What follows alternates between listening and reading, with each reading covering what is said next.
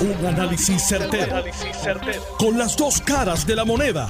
Donde los que saben no tienen miedo a venir. tienen miedo a venir. Esto es el podcast de Análisis 630 con Enrique Quique Cruz. 5 y 7 de la tarde de hoy, viernes 8 de julio del 2022. Tú estás escuchando Análisis 630.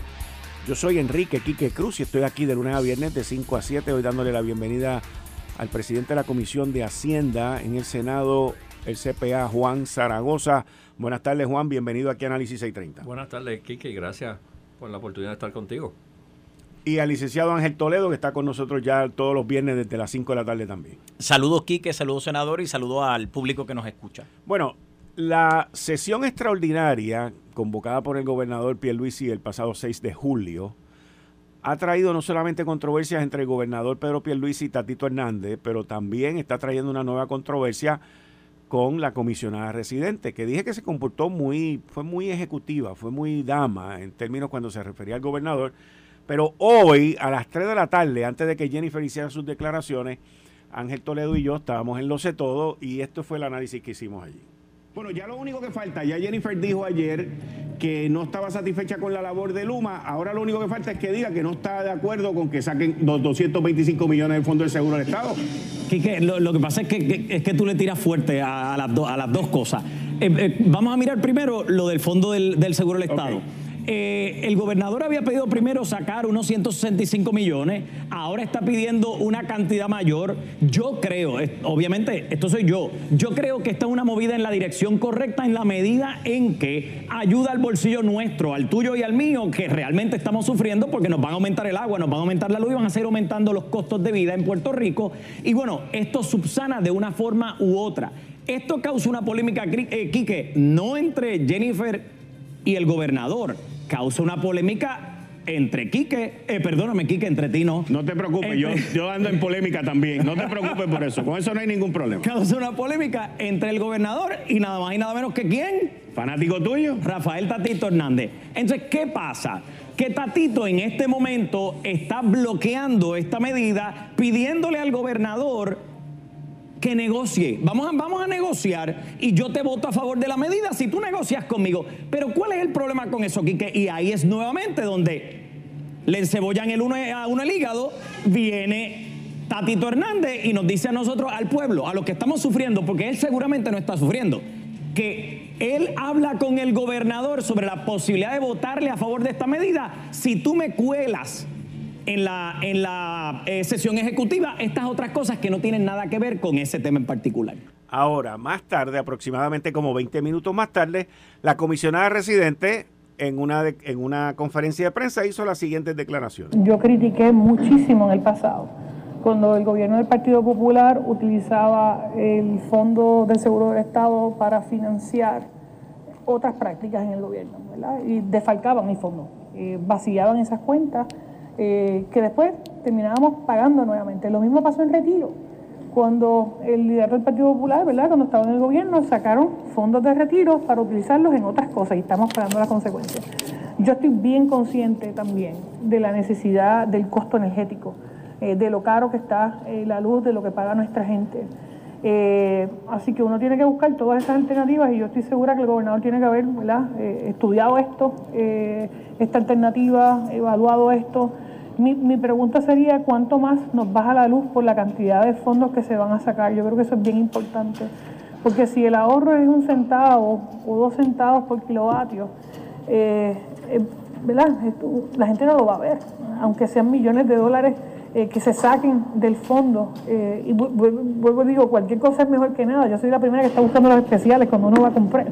Eh, pero volvemos, hay, que ver cuál es ese impacto. Yo le, soy bien sincera y estoy bien enfocada en la parte federal eh, de alternativas que estamos buscando a nivel federal. Eh, han visto que ha empezado a bajar el precio del combustible.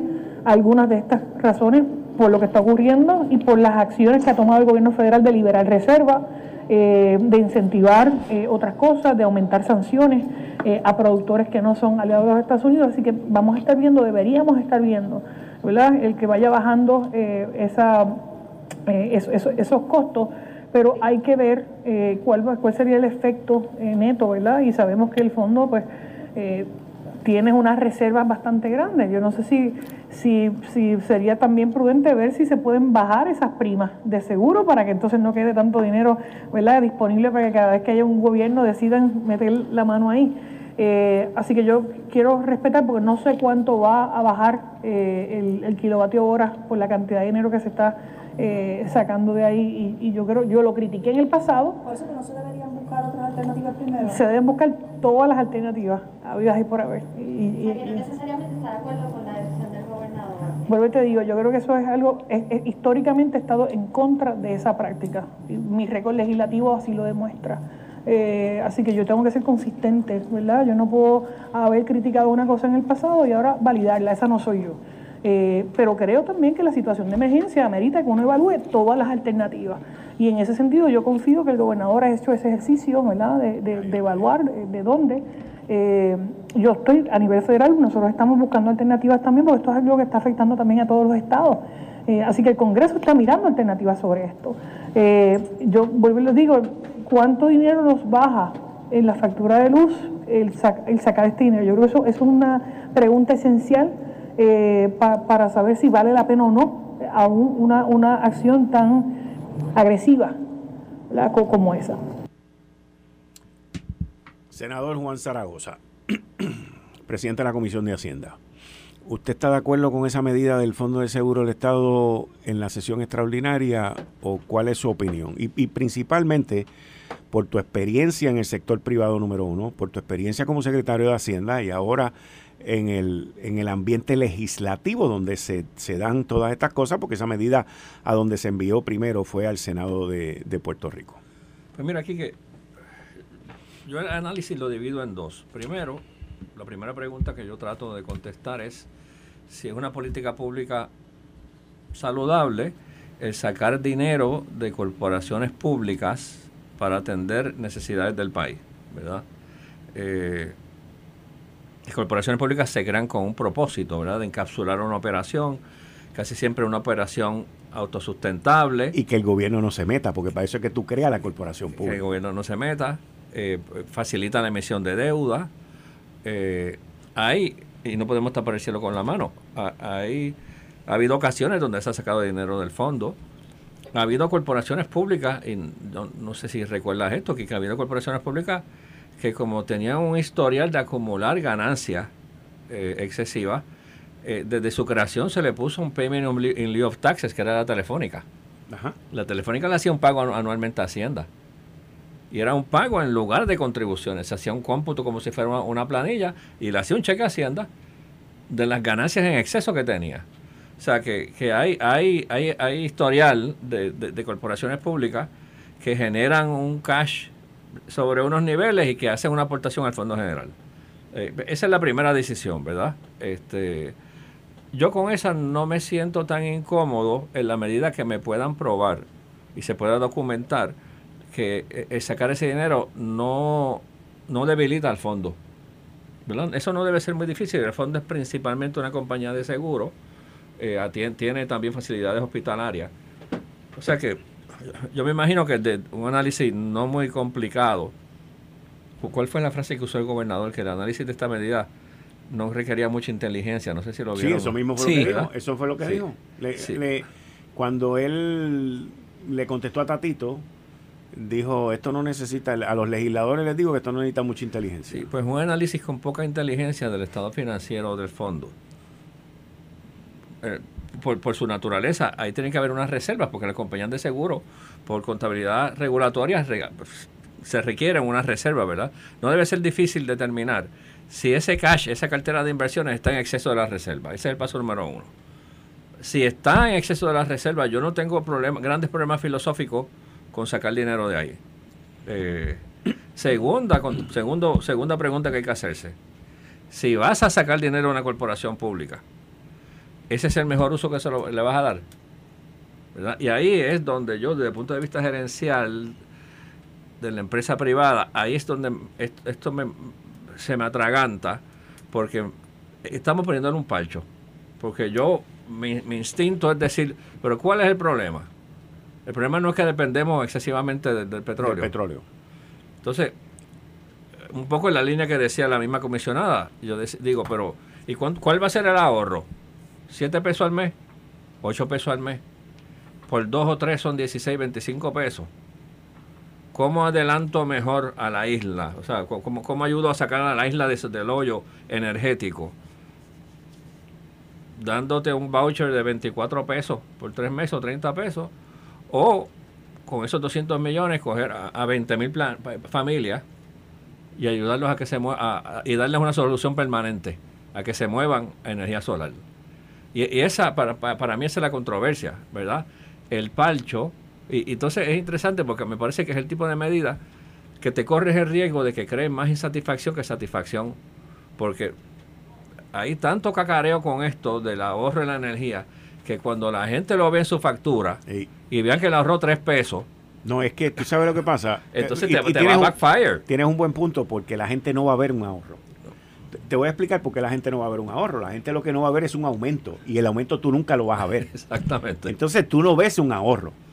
Exactamente. Entonces la gente, te estás creando unas expectativas a la gente de, que el que paga 175 pesos va a pensar que le va a llegar de 80 y cuando le llegue de 176 va a decir, ah, pues esto fue un engaño. Eh, senador, a, mí me agrada la ruta que usted está tomando. Yo, yo, pues, soy muy defensor del bolsillo del ciudadano porque soy ciudadano igual, ¿no? Eh, usted hace un planteamiento al inicio que yo creo que es mi planteamiento, o sea, lo, acojo, tiene mucho sentido para mí, es lo que quiero decir. Eh, el, sentarnos a mirar si el dinero le sobra a la corporación, eso es fácil. Eh, me agrada que esa sea un poco la, la, primera pregunta, un poco, este es el gatekeeper question, ¿verdad? Esa pregunta que me abre el portón, pero llegamos a la segunda pregunta que usted la plantea como más importante todavía, ¿no? Que es la, la pregunta de, ok, ya que voy a sacar 205, bueno, 225 millones de dólares, este dinero yo lo estoy usando adecuadamente. Entonces, ahí es donde, y, y qué bueno porque, porque un poco mi cabeza lo que me está diciendo es, pues, pues yo no estaba tan loco nada cuando estaba pensando que la comisionada residente estaba mirando en la dirección correcta cuando cuestionaba eh, no tanto el que si el gobernador, porque ella lo que está planteando es, mira, yo presumo que el gobernador hizo su análisis y no sé qué, pero tenemos que cuestionarnos eh, cuál va a ser el impacto en el bolsillo, porque si lo que tú estás diciendo en la ley es que la ley va a tener un impacto en el bolsillo del ciudadano, eh, si 200 millones de dólares lo que van a reflejarse es en un dólar de menos en la luz, pues realmente ese no es el impacto que queremos ver, ¿no? Ahora... Digo, aunque tú sabes que hay secretarios por ahí que dicen que con un dólar se desayuna. Bueno, bueno, bueno. También, también, ¿verdad? Pues, hoy, leí, hoy, leí, hoy leí que en un supermercado donde un amigo mío eh, tiene un supermercado, de, no puedo decir la marca, pero que está en especial las docenas 3 por 5 pesos. Esto es a la yugular hoy. Eh, ahora, la, la pregunta que, yo tengo, que quizás es un poquito retórica, pero, pero quizás usted no, nos puede eh, ilustrar. Uno, estos, vamos a olvidarnos de, de, acueductos en este momento. Estos 205 millones que se destinarían para energía eléctrica, ¿realmente a qué bolsillo va a llegar? Eh, esto es para Luma, esto es para seguir aumentando las, las arcas de Luma, esto a qué bolsillo llega, porque yo como ciudadano probablemente jamás voy a saber quién, qué, bolsillo realmente recibe ese dinero, pero quizás, no quiero decir que, usted sabe exactamente, pero quizás usted tiene alguna idea de, vamos por sentido lógico del proceso, eh, usted sabe, esa es la primera. La segunda, em, ¿qué análisis entonces deberíamos hacer nosotros como ciudadanos para ayudar precisamente a impulsar la medida más adecuada que tenga el, el mejor resultado? Porque, oiga, digo, claro, vamos a plantearlo de esta forma. La, opción que usted propone es una opción sensata. Eh, no es alocada, no es fuera de lo, de lo, de lo que uno puede contemplar como posible. Eh, puede ser que algunas personas dicen, bueno, pero senador, lo que pasa es que yo vivo en un apartamento, en el apartamento yo no puedo poner placa. Está bien, no hay problema, busquemos opciones para los que viven en apartamentos.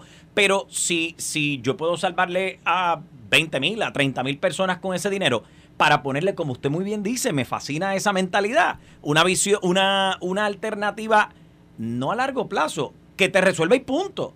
Bueno, pues entonces estamos hablando de lo que queremos hablar. Esas son las dos preguntas. ¿A qué bolsillo llega? Porque esa, esa preocupación la tengo desde que salió. Eh, y segundo, pues, pues realmente, ¿qué análisis tenemos que hacer nosotros para ver cuál es la alternativa adecuada? Yo, yo, yo, me- yo entiendo que llega al bolsillo de los dos, porque Luma está a cargo de la distribución y de la facturación. Ya. Pero con, con ese dinero que factura, le paga al, al A Luma. a- a- le, le- paga a la Autoridad de Energía Eléctrica, Claro. ¿verdad? que es el que genera. O sea que también decirle que esto es para Luma, pero Lu- Lu- Luma se encarga de la distribución, todavía el principal generador es la Autoridad de Energía Eléctrica. Pero hay una porción, entonces llega a los bolsillos de Luma. Exactamente. Sí. Ok. No- no tenemos duda de eso. Sí, sí, Ok. sí, sí. En cuanto a lo segundo, es que, oye, como, como yo todavía tengo el post-traumatic syndrome de, de- de Hacienda, Claro. que, que estaba ahí en el, en el momento de la tormenta este, y, y tuve que pagar la factura de, de- de muchas decisiones a corto, eh, que se tomaron para el país, pero pensando siempre en el corto plazo. Pues me quedé con ese trauma de que aquí tenemos que empezar a sazonar nuestras decisiones con una visión a largo plazo. De acuerdo. ¿Verdad? Y porque, oye, la fácil es la solución de inmediato, la, Claro. la solución populista. Eh, no es una decisión fácil como tú lo estabas resumiendo, decir, bueno, 7, 12, 15, 20 pesos para un millón de usuarios o atenderle la solución permanentemente a 20 mil. Claro. Porque, claro, le- le- pues mucha gente va a decir "No, que ahí no hay controversia. Dale 20 pesos a un millón de usuarios. ¿Verdad? sí, una cuestión de opinión. De una opinión, cuestión de Pero, opinión. pero lo que, lo que eh, dentro de las cosas que estuvimos mirando hoy, una de, la, una de las que más me impactó es que estos 205 millones de dólares, o sea, con M de, de millones de dólares, eh, van a tener un impacto en la, en la tarifa de luz por tres meses nada más. O sea, no estamos hablando ni siquiera, ni siquiera de para el próximo año. O sea, estamos hablando de que nosotros vamos a aprobar esta ley, eh, digamos que en agosto, septiembre y octubre, y ya en noviembre, ¡boom!, subió la vaina otra vez, ¿no? Entonces, eh, en la Autoridad de Acueductos y Alcantarillado, lo- los 20 millones que le van a dar, pues ya dijo la, la- la administradora, eh, eh, no me acuerdo exactamente quién, pero, pero salió en público diciendo, bueno, el alivio en el caso del agua será por un año. Ok, Pero no Digamos- es un alivio tampoco. claro que no lo porque es. el aumento es de 2.5%. Mira, mira cómo es esto, porque esto es más complicado de lo que se está. No lo digo por ustedes dos, lo digo de la manera que se nos ha planteado. Claro, El aumento del agua originalmente es de 5%. Ese aumento, o sea, ahora mismo entró en vigor 5%. Originalmente ese aumento era solamente de 2.5% lo duplicaron. lo duplica. La Junta de Supervisión Fiscal le dice a la AAA que lo tiene que duplicar porque ese otro 2.5% es por la cuenta de la luz.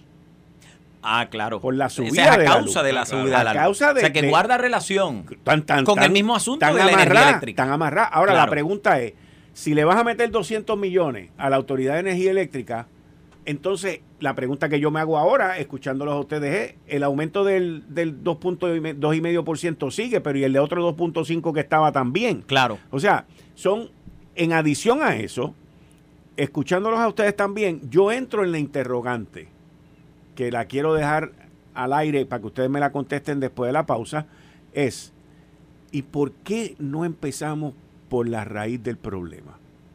Por el principio, que es por qué el gobierno se rehúsa a pagarle los 200 millones de pesos que le debe a la Autoridad de Energía Eléctrica. Eh, Estás escuchando el podcast de Noti1. Análisis 630 con Enrique Quique Cruz. lo sabía. O sea, lo que está ocurriendo ahora no es sorpresa, ¿ok? ¿Por qué lo sabíamos? Porque desde el año pasado, desde septiembre, octubre, la economía se estaba empezando a abrir, estaba comenzando a hacer todo esto que estamos viviendo ahora. Pues una cosa lleva a la otra. Al igual que ahora mismo, con la gente que yo he estado hablando, me están diciendo, después que pase el, me- el mes de julio, el precio del petróleo se va a caer y están programando que para diciembre, eh, noviembre, diciembre, esté en 65 dólares el barril. Eso es los, los O sea, analistas. oye, es que hay gente que, a los que se dedican a esto. es a eso. te pueden, te- te- tienen- tienen estos análisis que te pueden hacer un, un- un estimado bastante preciso de cuál va a ser el petróleo el día de San Giving. Sí. Ya, claro que sí. Porque claro esa, que sí. es su vida, ellos Claro, se dedican a eso. claro. Ahora, Por eso decía ahorita ¿cuáles que esto los- es los- un riesgo analizado. Esto no es un riesgo a, a porque, lo... ellos, porque ellos vienen y te dicen, Sí, sí, sí. ¿cuánto está la producción hoy? Tanto. en cuánto está la reserva hoy. ¿Cuáles Claro. son las reservas que hay, por ejemplo, de gasolina? Tanto. ¿Y cuáles son esto? ¿Y cuáles son aquello? ¿Qué está en tránsito? Cuando Biden anunció el embargo de Rusia de los combustibles, todo el mundo se creyó que el anuncio fue ese día. Y yo también me lo creí. Claro. Pero me puse a hablar con un, con un trader, con una persona que vende, y me dijo, no, no, esta gente no son brutos. Esto es de aquí a 45 días. Y yo le digo, ¿a 45 días? ¿Por qué? Y me dice, Quique, porque hay tráfico, hay barcos llenos de combustible. Y tú le tienes que dar la oportunidad a todo ese tráfico, a todo ese andamiaje que A se que está llegue. moviendo alrededor de todo el mundo, a que llegue, para no crear una debacle. Hay que esperar lo que llaman el settlement. Que Exacto. todo eso caiga. Sí. Todas esas transacciones se cierren. Pero yo quiero volver a la pregunta de inicio, al, al- al tema de inicio. Nosotros estábamos hablando de, del debate que se está dando en este momento por el proyecto del, del Senado, eh, que conocemos obviamente que el gobernador lo está impulsando, que está exigiendo que se apruebe. Han salido, eh, eh, bueno, salió a, Autoridad Acueducto, Energía, bueno, no, Au- Autoridad Acueducto, salió el eh, Corporación de Fondo del Seguro del Estado a decir que ellos entendían que esto era algo viable. Eh, la corporación dice que esto, estos fondos están disponibles y que no van a, a impactar a la, a la corporación, etcétera, etcétera. Sin embargo, hay, hay una, una preocupación que, que yo creo que tenemos eh, y que debemos un poquito tocar, y es cuál es la, digamos, cuál es la expectativa mediática que persigue el gobernador a o sea, al presentar una medida. Yo creo que no se ha gritado mucho, yo creo que se ha dicho mucho que esta medida alivia el bolsillo del ciudadano y por eso yo la respaldo, etcétera, etcétera, pero no le han dicho mucho a la gente que esta medida realmente lo que resuelve en el bill de la luz son tres meses. Sin, sin entrar en ese detalle todavía, que tú un poco te pregunto a ti porque porque usualmente miras estas cosas de- de- de- desde la perspectiva de cómo esto impacta a los medios, cómo, cómo impacta eh, la información que obtenemos a través de los medios. ¿Qué eh, meta mediática tú entiendes que el gobernador está persiguiendo al impulsar una medida como esta que pudiera, no estoy diciendo que lo va a hacer, pero que pudiera al final del día afectar la- las arcas del país si no se piensa adecuadamente? Mira, esto ya se está convirtiendo en un problema para el gobernador. Así que aquí las arcas, los impactos económicos, el Fondo de Seguro del Estado nunca ha importado un divino y ahora menos va a importar un divino. Porque una vez tú conviertes una, una posible solución de ayuda al pueblo y esa posible solución se convierte en un problema político para el proponente, ya todos los análisis se fueron Entonces, a que me alegra que, porque es que yo, yo percibía que aquí había habido una virazón. La hay, y, la hay y ya comenzó. Y hoy, la virazón, cuando nosotros hablamos de virazón, hablamos, siempre la, la relacionamos con los huracanes, Exacto. ¿verdad? Ok. Y los huracanes es como si fuera un, un abanico. Pues la virazón de este proyecto estaba en low. Y hoy Jennifer cogió el de esto y lo metió en high. Porque dijo que no está a favor. A pesar de que fue muy dama, fue muy, muy, muy nice con el gobernador y el gobernador y el gobernador, pero le metió al fan, al abanico, lo metió en high y la virazón Porque comenzó. fíjate, a pesar de la- que la Corporación de eh, el Fondo de Seguro del Estado es algo bastante especializado, dirigido a, a la industria del comercio, me parece interesante que, que cuando el gobernador le mete el high y lo sube de 150, 160, 200 y pico, a pesar de que esto representa un alivio para la gente, sale mucha gente de, de- de- de a, de a pie, como dicen, a decir, cuidado, pero tampoco mates el fondo. Claro. Correcto. Y eso me pareció Porque- interesantísimo. Juan, cuidado no mates el fondo porque mataron al Banco Gubernamental de Fomento, Claro. mataron a Autoridad de Energía Eléctrica, mataron el otro, mataron el otro, Autoridad de Puerto está muerto. O sea, hay un, hay un cementerio de muertes financieras en este gobierno. Y cuando me refiero a este gobierno, me refiero Sí, al gobierno sí, de Puerto sí, Rico, sí, no sí. de esta administración. Entonces, hay un récord criminal. hay un récord. Sí. Exacto, exacto. Pero esto ahora se está convirtiendo en un. Volviendo a tu, a tu contestación, esto ahora es un problema político que De se le ha virado al gobernador en contra. Y él sigue para adelante, pero la resistencia ahora es interna. La pregunta es: antes, digo, antes del comentario de Jennifer, habían los votos en la delegación PNP. Después del comentario de Jennifer, hubo virazón de votos en la, en la delegación de la Cámara del PNP. Eso está por verse también. Yo eh, quiero decir, mire, senador, eh, y, lo digo con, con, mucho respeto, pero, pero me voy a explicar. Yo sentí esa misma virazón desde que usted contestó la primera pregunta que Quique le hizo al comenzar el programa y le digo por qué. No es porque usted haya dicho públicamente que usted estaba de acuerdo y ahora no está de acuerdo. Eso, eso no tiene absolutamente nada que ver y quiero que quede claro.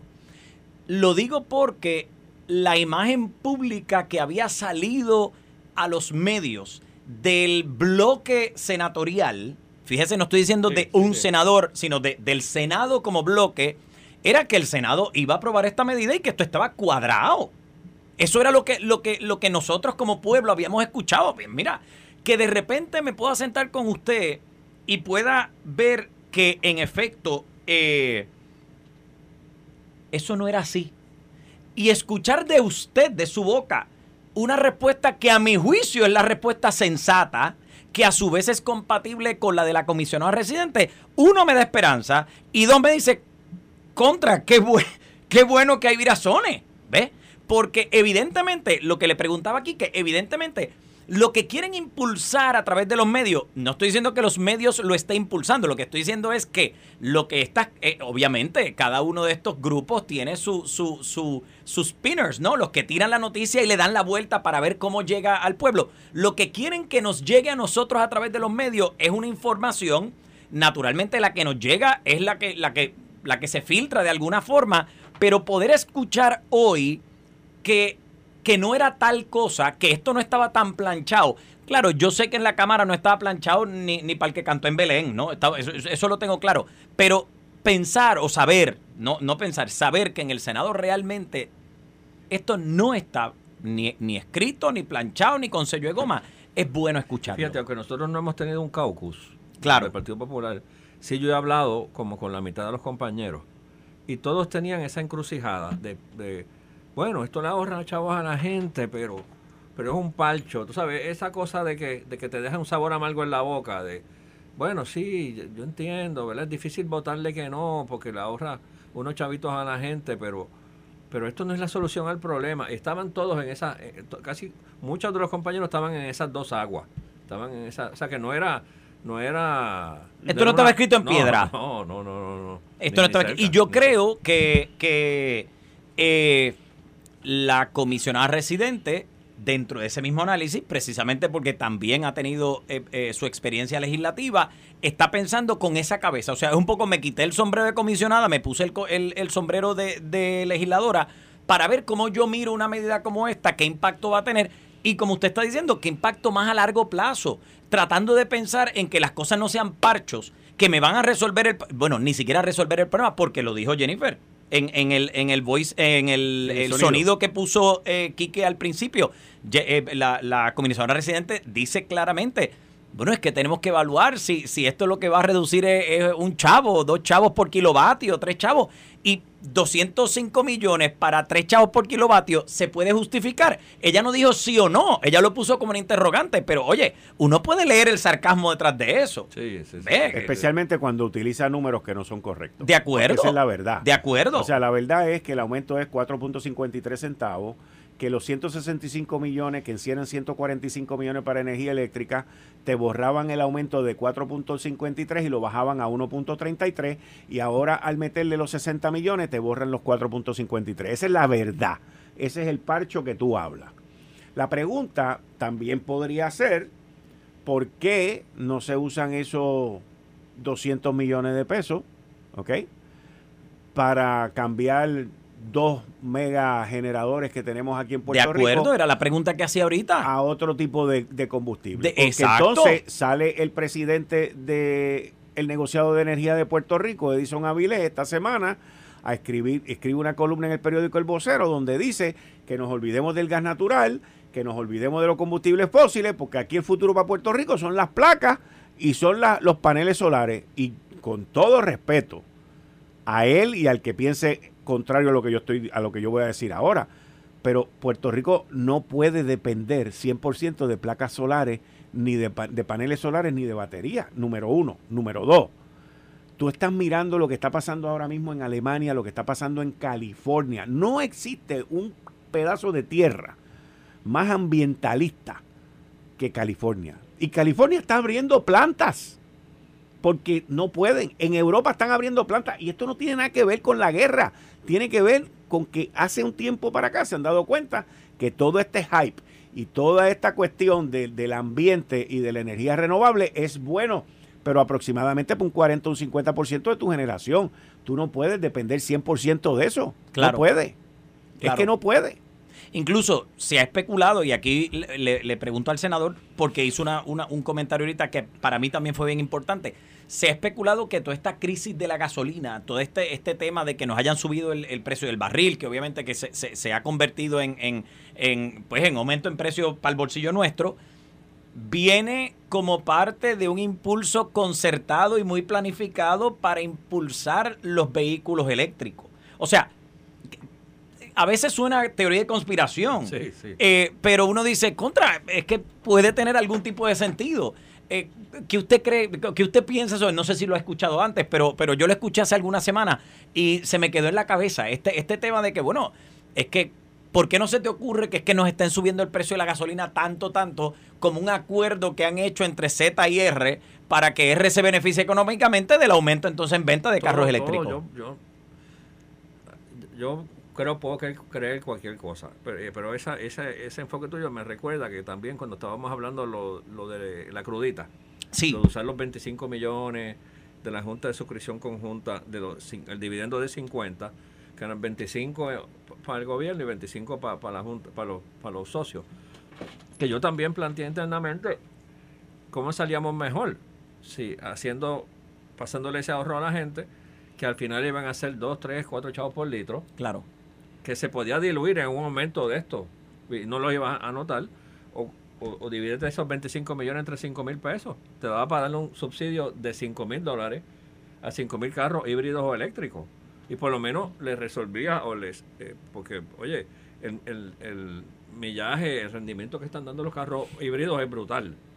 Y los eléctricos, pues ni te ocupes, ¿verdad? Y, pero tiene denominador común con esta situación, es lo mismo la solución a corto plazo, el palcho, o pensar más estratégicamente a largo plazo. E, esas son, yo creo que el país tiene que empezar a pensar así en muchas otras cosas.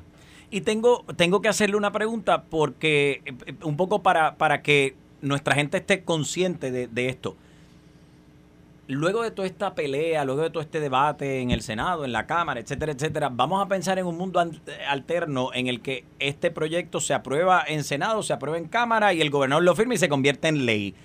Hay que llevarlo a la Junta de Control Fiscal para que ellos también lo aprueben posteriormente. Yo creo que si, si, si, si le añaden al proyecto una fuente de repago, Sí. Del Fondo General, sí. Porque ahí entonces estás comprometiendo fondos Dinero del Fondo, Fondo General. Si lo dejas como un dividendo o un pago one way, no. de que, lo extraje y, no lo voy a repagar, yo no, no creo que haya que pasar por la Junta. Porque una de las preguntas que hace... Si lo dice, si dice, no, esto en, en un periodo de tres años del presupuesto general se tienen que asignar fondos, ahí entonces estás trasteando con el, con el plan fiscal. Porque una de las preguntas que hace Jennifer. interrumpe, y todavía nadie está hablando, porque no quieren hablar de esto tampoco. Y Juan sabe de lo que yo voy a hablar ahora. Todavía nadie ha querido hablar ni difundir, porque se forma otro escándalo más todavía. El sobrante que tiene el presupuesto que acaba de terminar el 30 de junio. Sí. Ese, digo, yo estimo, y yo no sé los números, tú lo sabes mejor que yo, Juan, pero yo estimo que son sobre mil millones de pesos. Sí, puede ser porque en nada más creo que en junio eh, los recaudos excedieron por 4 500 millones de pesos en pues, un mes. Mira. Entonces, eso te va a formar otro bollete más por sacarle los fondos al Fondo del Seguro del Estado y decir, ¿pero por qué no lo sacan de ahí? Aunque ese dinero está confiscado ya por la Junta de Supervisión Fiscal, pero es sobrante adicional. Sí. ¿Ok? Entonces, es que, volviendo a lo que, dijo Juan. Dicen los americanos, the plot thickens. Exacto. claro, claro, claro. Y cada vez se pone peor. Lo que comentaba eh, hace un minuto es que una de las cosas que plantea Jennifer es precisamente, vamos a suponer que se saca el dinero, eh, ¿quién está hablando de cómo lo vamos a reponer? Y ella está haciendo la pregunta también. La hizo en el, en el, en el sonido que, que pusimos al comienzo, ¿no? Eh, y yo creo que es una pregunta sensata. Si al final del día se planifica para un retorno de ese dinero, ¿cuál va, ¿de dónde va a salir? Y si el retorno va a salir entonces del fondo operacional, pues esto tiene que llegar a la Junta, porque sabemos que vamos a seguir la pelea, vamos a seguir la batalla. En el mundo alterno perfecto, esto vienen y lo aprueban. Y la Junta Fiscal, eh, Control Fiscal dice, pues no va. que con lo de la crudita, la Junta intervino y dijo, me tienes que conseguir una fuente de repago. Claro. Y entonces se consiguió la Junta de Suscripción Conjunta en un dividendo especial, el dividendo que es one way. O sea, se declara el dividendo y aquí nadie tiene que devolver nada. Sí. Y con eso la Junta estuvo tranquila. Juan, finalizado el proceso del presupuesto, eh, ya básicamente eso es una cena completa, accompli. fea cumplir, ya terminó todo y, y la situación de los municipios. Hasta donde yo tengo entendido, este año ningún municipio se ve afectado, es del próximo año fiscal en adelante. Ese es básicamente Sí, el, la- eh, la- hay la- una gran controversia con el fondo de equiparación que estaba o está, pro- está programado para bajar en este año fiscal que empezó esta semana de 88 a 44. Pero consiguieron 40 millones. Seguimos 40, nos quedamos cortos por 4. Claro, hay una gran diferencia en el uso, ¿verdad? Porque el fondo de equiparación es un fondito de uso general, ahí hay una discreción absoluta de cómo usarlo.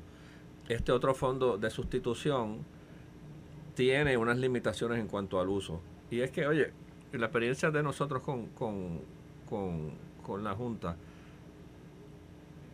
a la Junta no le gustan estos positos dulces de, Ajá. de- de- de- de- pon 100 millones ahí para yo usar lo que, lo que, eh, En lo que me dé la gana. En lo que me da la gana, porque nos pasa lo mismo con la Yupi. Ajá. Con la Yupi, que también estaba programado a ir bajando y nosotros lo estabilizamos a 500 millones de dólares. Y entonces tenemos que estar buscando formas creativas de conseguirle fondos para necesidades puntuales, tanto de la Yupi como de los municipios, que, que les, que les suenen al oído a la Junta, ¿verdad? Eh, por eso fue que creamos este fondo de, de 40 millones para la transformación y reingeniería, o sea, todo lo que... La, la, la- la Junta tiene dos issues que son comunes con la, con la Yupi y con los municipios. Y es que entiende que ambos tienen que maximizar los- sus ingresos, buscar formas de maximizar sus ingresos y de re- reducir sus gastos. Claro. ¿ves? Por eso, para ellos, el, el- el- el fondo de equiparación es una mala palabra con la Junta. Este, y entonces hay que buscar otros mecanismos. Pero yo creo que, eh, eh, llámese como se llame, vamos a tener que buscar alguna solución porque es que, mira, aquí hay municipios que tienen unas limitaciones territoriales, de acceso, poblacionales, comerciales, que es una camisa de fuerza y realmente no tienen, porque la, fácil es decir, ah, que se pongan a cobrar, que reduzcan gastos, pero es que aquí hay municipios que por... Por, Por su Bueno, que ya no pueden reducir más gastos. No, no, no pueden, están corriendo en el hueso. Juan Zaragoza, muchas gracias. Nos vemos la semana que viene. Ángel, muchas gracias. Miren, antes de que me vaya, Elon Musk, Elon Musk, el de Tesla, acaba de anunciar que no va a comprar Twitter. Elon Musk acaba de anunciar que no va a comprar Twitter. Así que ya ustedes saben, yo, yo lo dije desde el principio, que para mí eso era una loquera de él y lo hizo por la publicidad. Se debe haber ganado un dron comprando las acciones y vendiéndolas y todo ese tipo de cosas. Usted verá prontamente, de aquí a un mes o dos meses, que la Security and Exchange Commission lo va a investigar. Ya verán, porque él, es, él vive de eso, él vive de eso. Pero nada, Juan, muchas gracias. Gracias, Ángel, gracias. muchas gracias. Esto fue el podcast de Notiuno. Análisis 630 con Enrique Quique Cruz. Dale play a tu podcast favorito a través de Apple Podcasts, Spotify, Google Podcasts, Stitcher y notiuno.com.